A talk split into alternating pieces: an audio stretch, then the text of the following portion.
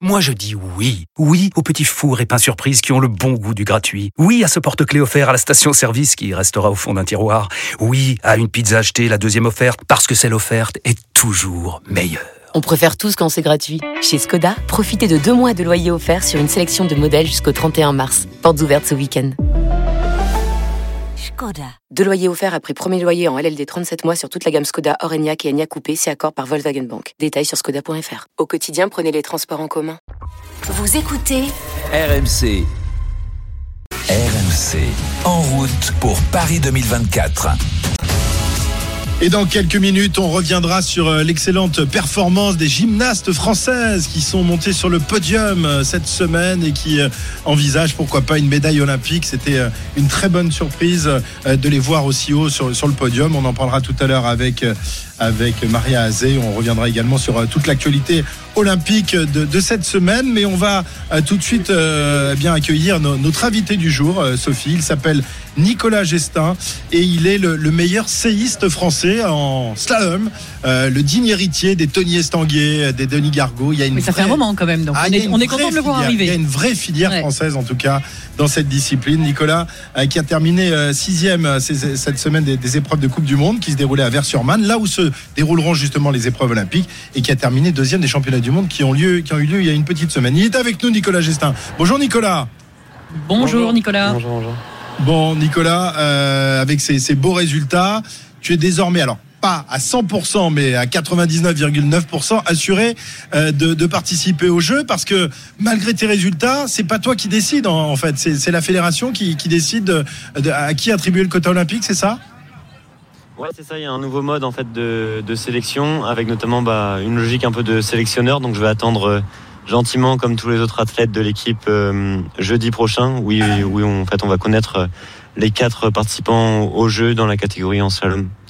Il y, a un vrai suspense, Nicolas Mais les, résultats ont, bien joué en ma faveur. Ouais.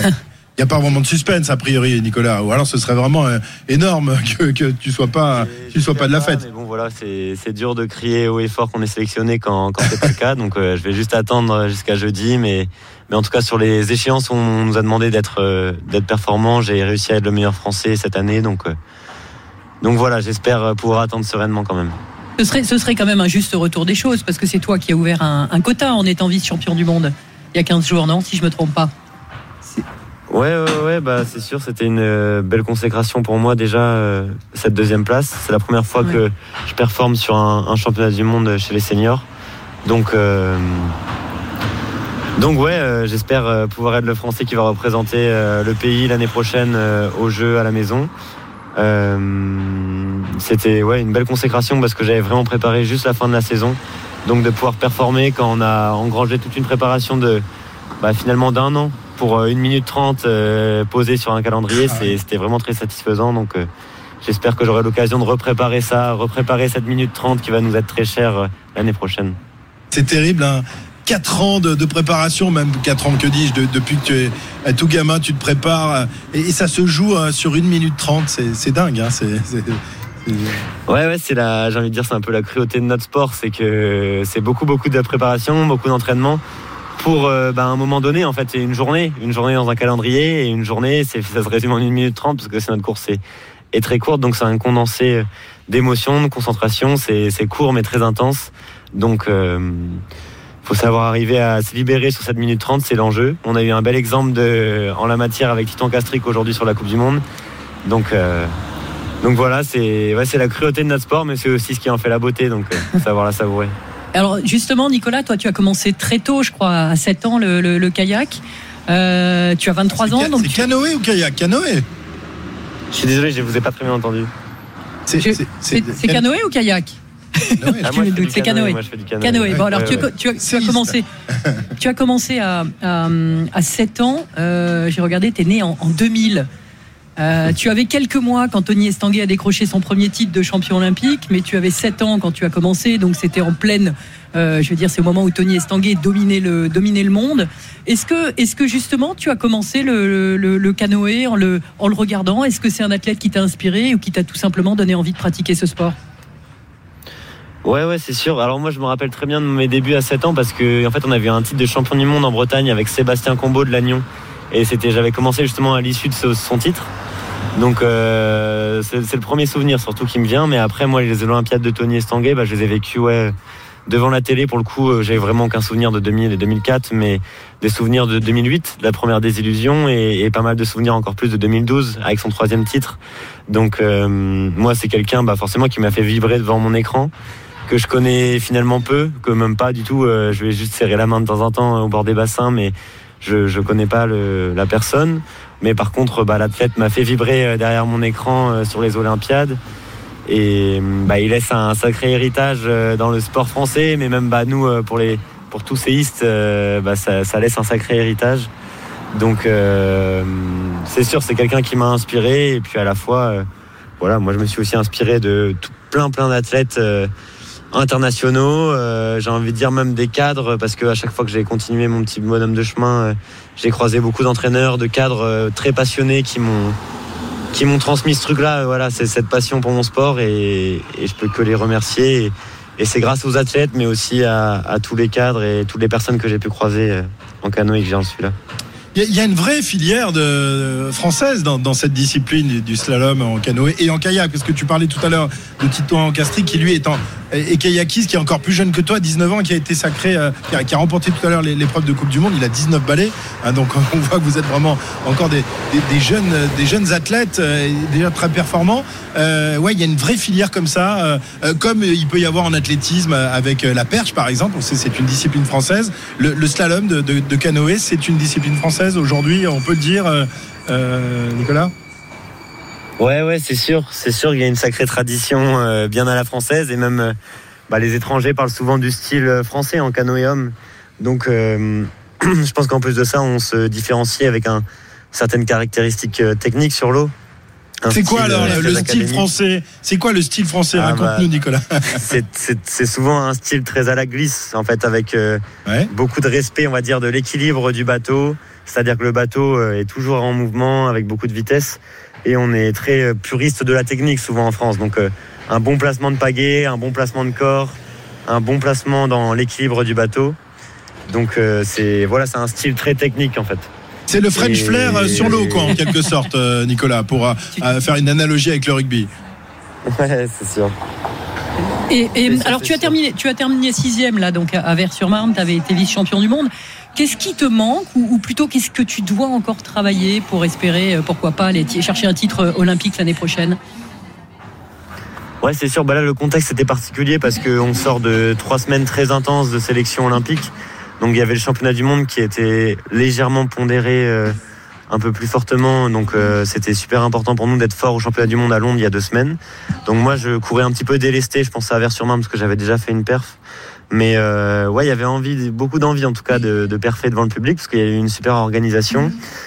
Euh, ce qui me manque, euh, je sais pas trop, hein, forcément, c'est dur à chaud de, de, tirer vite des, des conséquences ou des bah, ce, qui a, ce qui a manqué. Mais en tout cas, la vitesse de navigation était vraiment là sur les phases de demi-finale, de qualification. Euh, moi, je passe un petit peu à côté de mon milieu de parcours sur un parcours un peu à contre. Donc, euh, j'ai envie de dire, ce qui m'a manqué, c'est du jeu presque parce que je suis rentré dans un mode en finale un peu trop euh, à chercher à produire ma navigation, mais du coup à, y aller par l'effort, par la pagaie. Et j'ai moins joué avec mon bateau que sur les autres phases. Donc euh, l'enjeu, ça va être de, de, jouer. En fait, sur euh, pas oublier que les Jeux Olympiques, ça reste un jeu, et de jouer avec son bateau pour aller au plus vite. Nicolas, tu parlais de l'ambiance à Vers-sur-Marne, tu parlais des, spectateurs, ton, ton, fan club. Il y a le fan club de Thibaut Pinot là, qui est en Lombardie pour, pour l'encourager. Euh, il y avait le fan club de Nicolas Gestin. Il paraît qu'il y avait une ambiance. On serait cru dans, un match de foot. Alors je sais que tu es un passionné de ballon rond, supporter du FC Lorient. Euh, ça, ressemble à un stade de foot quand Nicolas Gestin est sur l'eau euh, avec, avec son canoë? Ouais, ouais, ouais. Bah, franchement, c'était pour nous dingue parce qu'on n'a pas l'habitude de vivre des événements comme ça. Donc là, il y avait il y avait du beau monde au, au bord. Moi, a beaucoup de personnes qui sont venues euh, bah, de Quimperlé, d'où de, je viens, qui sont venues me supporter. Tout le club est venu. Euh, mes proches, mes copains d'enfance, euh, et tout ça se sont rassemblés au bord du bassin et se sont donnés de, de cœur joie à, à scander les noms des athlètes qui descendaient. Donc, donc nous, ça nous a fait tout drôle, mais c'était vraiment, vraiment sympa à vivre et les moments étaient, étaient chouettes. Ça a fait des sacrées émotions pour tout le monde. Et ce qui est sympa, c'est qu'au-delà de l'athlète qui vient un bon moment, j'ai l'impression que tous les supporters au bord ont vraiment vécu quelque chose de, fédérateur.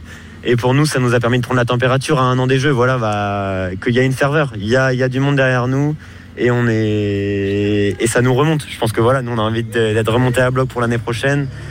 Espérer et c'est même difficile de se dire que voilà, on a peut-être vécu euh, un dixième ou un cinquième de ce qui va vivre, de ce qu'on va vivre l'année prochaine. C'est dur de se projeter. Je pense que c'est même impossible, mais euh, mais voilà, ouais, moi qui aime bien les ambiances de foot et tout, je me suis vraiment régalé sur l'eau et je peux que remercier le comité d'organisation qui a fait un job euh, incroyable pour nous pour nous faire vivre un sacré moment. Tu, connais déjà le, parcours de l'année prochaine qui va être sur ce bassin parce que j'ai appris en t'écoutant que justement il pouvait y avoir des parcours différents, ne serait-ce qu'entre les éliminatoires, la finale, etc. Des parcours sur lesquels tu es plus à l'aise et d'autres moins. En fait, on trace un slalom comme dans une épreuve de ski, c'est ça, hein, je, pense. Ouais, c'est ça.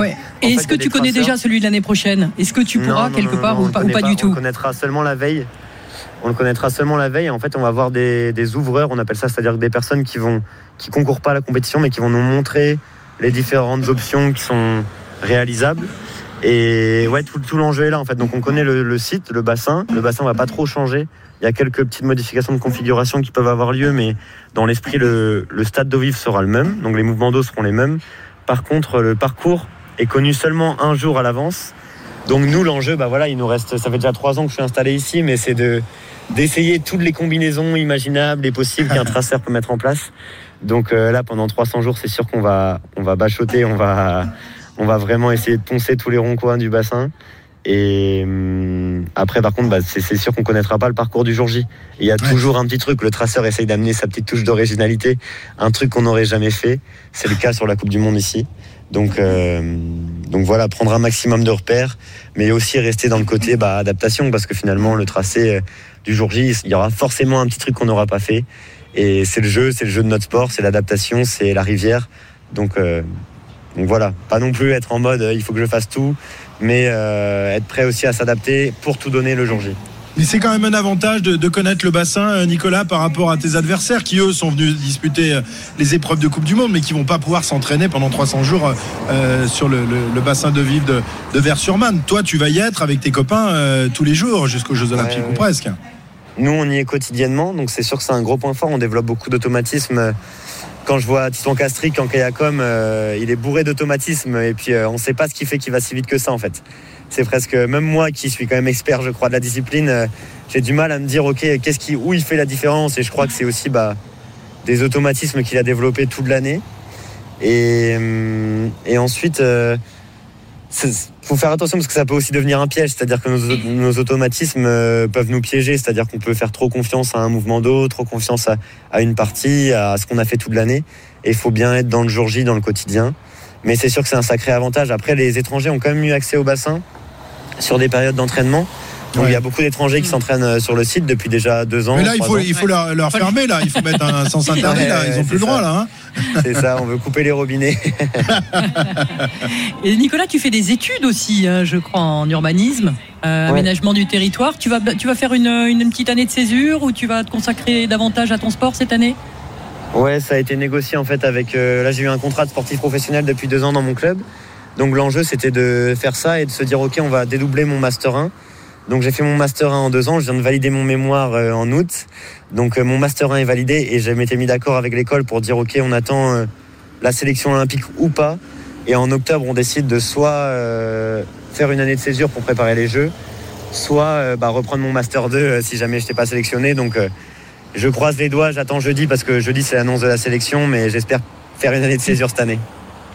Voilà, ce sera pas mal, une petite année de césure et tu reprendras derrière avec une médaille de retour du coup. Et tu verras, les profs seront beaucoup plus sympas, je pense, si tu es médaillé olympique dans, moins d'un an. Euh, Nicolas, ton, programme justement jusqu'au jeu, est-ce qu'on peut s'entraîner tout au long de l'année finalement sur un, bassin de vie ou alors la période, euh, l'hiver par exemple, c'est plus compliqué? Comment va se dérouler euh, vont se dérouler tes derniers mois de préparation pour ces Jeux olympiques? Alors franchement, nous, le programme, il a été, envisagé plus par le staff que par nous parce que, parce que euh, il y avait, en fait, on est un peu, bah, disons qu'on attendait la sélection. C'est-à-dire que moi, ma programmation allait changer en fonction. Et hum, donc il n'y a pas grand-chose de planifié personnellement, individuellement, mais l'idée c'est de passer un maximum de temps sur le bassin à Paris, Mais voilà, on est un sport d'été quand même. C'est-à-dire que l'hiver, c'est dur de développer une finesse technique quand il fait 2 degrés et que potentiellement on a de la neige qui nous tombe sur les doigts. Donc euh, tout l'enjeu est là. Moi cette année j'avais fait le choix de rester en Europe, rester dans le froid, aller m'entraîner un peu à la maison, euh, aux Roches du Diable notamment, euh, sur le site naturel où j'ai commencé, qui vient bien me challenger. Mais il n'y a pas de il n'y a, a pas de programme encore qui est fait, mais l'idée ça va être de l'écrire dans les prochains jours, voir si on veut partir au chaud l'hiver, pas partir au chaud. Moi j'ai été un peu m'entraîner aussi, faire de la préparation physique à fond romeu, aux, aux crêpes de fond romeu. Donc euh, voilà, il va falloir bien planifier tout ça, définir la stratégie euh, sur l'année. Euh, et, dans tous les cas, moi, ça va être optimiser au maximum le temps sur le bassin de Paris parce que parce que c'est juste trop important de justement de développer ces automatismes. Mais après, c'est aussi bah, faire une préparation où je m'éclate. Pour moi, cette année, je me suis vraiment bien éclaté dans ma préparation en restant en Europe, en restant dans le froid. Et voilà, bah, ça va être définir ça avec la dynamique de l'équipe. Eh bien, Nicolas, on te souhaite une belle préparation et on te souhaite déjà, ben, on va croiser les doigts, mais a priori, moi, je, mon petit doigt me dit quand même que ça devrait être toi quand même jeudi, euh, qui sera annoncé donc euh, pour représenter euh, notre pays pour ces épreuves de, slalom en canoë, donc qui se dérouleront sur le magnifique bassin de, Vers-sur-Marne. Ce sera lors des Jeux Olympiques à Paris en, 2024. Merci Nicolas, bonne préparation. Merci. Et, bravo pour tous ces beaux résultats. Et puis en plus, il s'exprime comme, comme un livre. Très sympa, très sympa. Merci beaucoup Nicolas. Merci, à très bientôt sur RMC euh, dans le magazine olympique évidemment. C'est sympa de découvrir ces, athlètes qu'on espère voir briller évidemment dans quelques exactement, mois. Exactement, non seulement l'athlète, le, cheminement jusqu'à justement une, potentielle médaille olympique. C'est beau, on a des parcours très différents, mais euh, depuis qu'on depuis qu'on interviewe des athlètes olympiques, j'ai l'impression qu'on tombe aussi beaucoup sur des athlètes qui mènent un, double projet, euh, études et, et sport de haut niveau. Euh, et ça, c'est chouette aussi, parce que c'était pas toujours le cas auparavant. Et maintenant, il commence à y avoir quand même de plus en plus de d'infrastructures qui proposent aux athlètes de haut niveau de, pouvoir mener un double projet. Dans un instant, on va revenir euh, sur la magnifique semaine pour les gymnastes françaises qui sont montées sur la, troisième marche du podium euh, au championnat du monde. On en parlera avec euh, Maria Azé qui a fait un beau reportage sur cette jeune équipe de France qui espère évidemment bah, décrocher une médaille olympique dans quelques mois. Tout de suite sur RMC. Retour, on, revient plus exactement dans notre magazine olympique, toujours avec, avec Sophie Camoun. On a parlé avec Nicolas Gestin, donc ce breton qui rêve de, briller sur les Jeux olympiques dans l'épreuve de, canoë. On va maintenant revenir sur les épreuves de gymnastique, les, mondiaux qui se déroulaient à Anvers en Belgique euh, qui ont vu le, sacre en individuel hier de la reine Simon, Simon Biles, 21e titre de championne du monde. Tout simplement incroyable. La meilleure française, Mélanie euh, de, Jésus de Santos, termine dixième de l'épreuve individuelle, mais un peu plus tôt dans la semaine, euh, avec ses copines de l'équipe de France, eh bien, elle est montée sur le podium de ces championnats du monde avec une médaille de bronze historique. reportage de Maria Azé sur cette très belle aventure des gymnastes françaises historique, une médaille par équipe au mondiaux de gymnastique. Ce n'était plus arrivé depuis 1950. Colline Desvillers, Marine Boyer, Mélanie Desjésus, Dos Santos, Morgane Ozisek et Laurette Sharp, ils l'ont fait. Ah ben, on est dans l'histoire. c'est super. C'est complètement fou et je pense qu'on ne peut pas forcément mettre de mots dessus pour l'instant. En vrai, ça va prendre du temps, mais il faut vraiment profiter du moment ah parce que c'est incroyable. Et surtout en équipe, c'est tellement beau, c'est encore plus beau. Ouais, c'est vrai. Bronze medal winner, Team France. Après leur qualification aux Jeux Olympiques de Paris 2024, lundi, les Françaises remportent la médaille de bronze par équipe. Elles n'en reviennent pas. En vrai, c'est plus l'excitation de savoir les notes. En fait, on essaie de compter. Moi, vraiment, j'arrivais même plus à compter. J'ai deux plus deux. L'Italie, on était parti loin. Plein de stress et on commence à réaliser, mais sans trop réaliser en fait. Poutre, saut, barre, sol, les Françaises ont brillé sur tous les agrès, notamment grâce à une Mélanie De Jesus dos Santos des Grands Soirs. Elle offre le podium au bleu sur la poutre. On avait fait un beau match et il fallait qu'on continue sans forcément regarder le résultat, en tout cas pour moi. Euh, je voulais juste réussir ma poutre parce qu'on avait fait déjà tellement bien que je pouvais pas finir avec un truc raté entre guillemets. Donc vraiment, je me suis dit mais si tu réussis, ben ça va apporter une bonne note à l'équipe. Donc euh, c'était vraiment comme ça que je l'ai vu. À l'annonce des résultats, la Martiniquaise fond en larmes dans les bras de ses coéquipières. Je suis fière, fière, fière de l'équipe de France et de ce qu'on a pu faire euh, ce soir. On était là pour euh, vraiment, tout gagner, quoi. Vraiment, c'était parfait. À elle seule, Mélanie De a marqué presque un tiers des points français, preuve que les entraînements aux États-Unis avec la superstar Simone Biles commencent à faire effet. Voilà, reportage de Maria Azé sur euh, ces championnats du monde de, gymnastique qui se sont poursuivis. Donc hier, je, je le disais, euh, on va retrouver Léna Marja qui va nous dévoiler évidemment euh, tout le reste de l'actualité olympique. Salut Léna. Salut Christophe, salut à tous.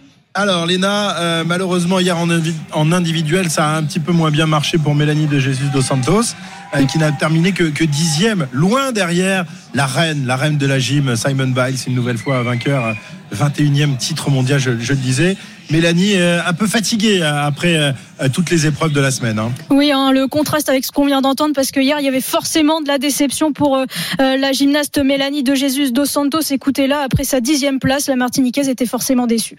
C'était dur physiquement, un peu plus stressé parce que je savais que je pouvais aller chercher le podium. Je me suis pas forcément mis la pression, mais j'ai voulu trop bien faire comme d'hab et c'est pas passé. Et voilà, je suis un peu déçue, mais j'ai fait de mon mieux. Étant donné qu'il y avait plus de choses qui rentraient en compte, la fatigue, le un peu plus de stress, j'étais pas correcte techniquement, du coup bah j'ai loupé.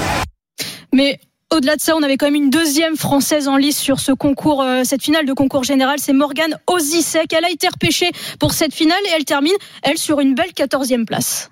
Je pense que j'étais tellement contente et j'avais tellement envie d'être là. Bah, en fait, j'avais que des bonnes ondes et que du bon stress. Et j'avais juste envie de faire le meilleur de moi-même, que ce soit pour l'équipe ou pour moi. Et euh, j'ai vraiment pris le fait d'être euh, dans l'équipe comme une chance de pouvoir montrer ce que je sais faire. Et donc tu l'as dit, hein, Christophe, finale du concours général remporté par l'américaine de 26 ans, Simon Biles. Elle inscrit, elle, un peu plus son nom euh, dans la légende. Et alors à suivre en ce moment, parce que la compétition n'est pas terminée, on a une Française qui est en lice. C'est Colline Devillard en finale du saut, finale une nouvelle fois très relevée. Elles sont neuf gymnastes. Et c'est encore une fois l'américaine Simon Biles qui est la grande favorite. Et à 16h25, une autre tricolore qui sera à suivre, c'est Laurette Sharpie. C'est sa première finale mondiale pour elle au bar asymétrique. Voilà pour la gym et on vous donnera les, les résultats évidemment si, si nos Françaises performent. Léna, aujourd'hui, euh, dans une autre discipline, une belle victoire française, c'était en tennis de table. Eh oui, médaille d'or pour euh, les frères Lebrun, Alexis 20 ans et Félix 17 ans. Ils se sont imposés en double homme au WTT Star Contender de Lanzhou, c'est en Chine. C'est un tournoi du circuit mondial de tennis de table et c'était leur première finale en double d'ailleurs pour pour tous les deux sur le circuit et donc première victoire, match très solide d'Alexis et Félix, victoire 3-7 à 2 contre une paire chinoise et c'est pas fini non plus parce qu'en simple, Alexis Lebrun, le plus jeune de la fratrie 15e mondial, s'est qualifié en 5-7 pour la demi-finale, match à suivre demain et il jouera la légende chinoise Ma Long, le numéro 3 mondial. Très bien. En ce moment se déroulent aussi les championnats du monde de beach volley. On en parlait la, la semaine dernière puisqu'il y avait eu euh, cette épreuve à, à Roland Garros. Là, c'est au Mexique que ça se passe pour ces championnats du monde et on suit évidemment euh, nos pères françaises euh, qui ont connu des, moments un peu difficiles hier, je crois, pour leur euh, entrée en matière. hein. Oui, hein, la compétition a commencé hier. hein, donc, tu l'as dit, c'est au Mexique. C'est dans trois villes différentes. Et l'équipe numéro une française, Youssef Krou et Arnaud Gauthiérat, ont joué donc leur premier match de poule hier soir. Défaite de 7 à 1 contre une paire norvégienne. Alors, ils vont le rejouer ce soir à 20h. Et pour espérer sortir de poule, une victoire serait la bienvenue. Et début de compétition aujourd'hui pour la deuxième équipe française, Julien Linel et Rémi Bassereau, les 34e mondiaux. Ils jouent une paire polonaise, 20e mondiale. Et on a quand même des filles, c'est nos seules représentantes, Lesana Placette et Alexia Richard. Elles, elles joueront à 17h contre des Finlandaises et au classement, les Françaises sont largement favorites. Et Christophe, quand même, un petit mot dans un autre sport, du basket, parce que c'est quand même l'annonce hein, de cette semaine. Euh, on en a beaucoup parlé. Joël Embiid, 29 ans, a finalement décidé de représenter les États-Unis pour les Jeux Olympiques de Paris plutôt que la France. Il met fin donc à plusieurs mois de, suspense. Évidemment, il nous a bien, bien eu euh, Embiid et il a bien euh, déprimé les, joueurs de l'équipe de France et tous les fans de basket français. Il ne sera donc pas dans cette équipe de France. Enfin, Léna, on connaît les, les premiers athlètes officiellement qualifiés pour les Jeux paralympiques de Paris. Euh, des Jeux paralympiques, on en reparlera demain parce que c'est la journée des paralympiques. En attendant, ben, on connaît euh, déjà les, les identités de plusieurs qualifiés pour les Jeux. Oui, alors en tout, pour l'instant, ils sont 12. On a 9 athlètes et 3 nageurs. Alors parmi eux, en saut en longueur, on a 3 représentants. Arnaud Assoumani, il va participer à ses sixièmes Jeux. À ses côtés, Valentin Bertrand. Et chez les femmes, on a Manon Jeunesse. Elle a fini d'ailleurs quatrième à Tokyo en 2021. En 400 mètres, on retrouve Charles-Antoine Kouakou et Nantenine Keita, le champion et la championne olympique en titre. On a également Timothée Adolphe, lui il est qualifié pour le 100 mètres. Gloria Agblé-Magnon et Badre Touzi, eux ont leur ticket pour le lancer de poids. Et puis en natation, donc trois représentants, Hugo Didier, Alex Portal et Laurent Chardard. C'est pour l'instant les seuls, les premiers qualifiés. Il y en aura d'autres bien évidemment. Et Christophe, tu l'as dit, demain donc c'est la journée paralympique, place de la République, en présence notamment d'Emmanuel Macron, le président de la République, qui viendra remettre à ses 12 sportifs leur ticket officiel. Il leur donnera le leur, ticket de qualification pour les Jeux paralympiques. Et un petit dernier résultat, parce que comme on est sur du parasport, deux médailles pour nos Français au championnat du monde de para-escrime fauteuil en Italie. Médaille de bronze par équipe chez les hommes en fleuret et troisième place là aussi par équipe, mais au sabre. Merci beaucoup Léna. Est-ce que tu avais reçu un ticket de qualification, Sophie, euh, dans les années 80 non, non, non, je sais plus comment je l'avais appris. Je crois que je l'avais appris par téléphone en plus. non, mais c'est marrant parce que Léna parlait d'Alex Portal.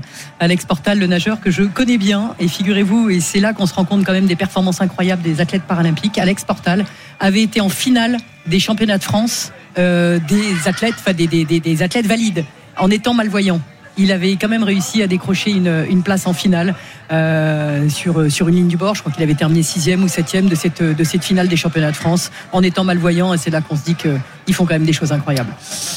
Parfait, merci euh, Sophie pour euh, cette actualité olympique. Vous entendez peut-être derrière nous euh, retentir l'hymne gallois, Land of My Father, l'un des plus beaux hymnes de la planète rugby. Galles, Georgie, le coup d'envoi c'est dans quelques instants. On va retrouver Pierre-Yves Leroux. On suivra également la suite du Tour de Lombardie et le match de Ligue 2 qui va opposer Bordeaux à, Laval. Merci Sophie, à la semaine prochaine. Merci Christophe, merci. Hein, tu reviens la Avec, semaine prochaine. oui, je reviens la semaine prochaine. Tu as le droit à ton ticket de qualification pour une. Ça va chauffer de plus en plus en plus dans ce, dans ce village. Oh là là là là, ça va être chaud la semaine hein, plus on va avancer dans la compétition. Et... Exactement. Allez, 14h56, on se quitte quelques instants et on revient euh, pour la suite de l'intégrale Coupe du Monde de rugby en direct de la place de la Concorde à Paris, dans le village rugby. RMC, radio officielle des Jeux Olympiques Paris 2024.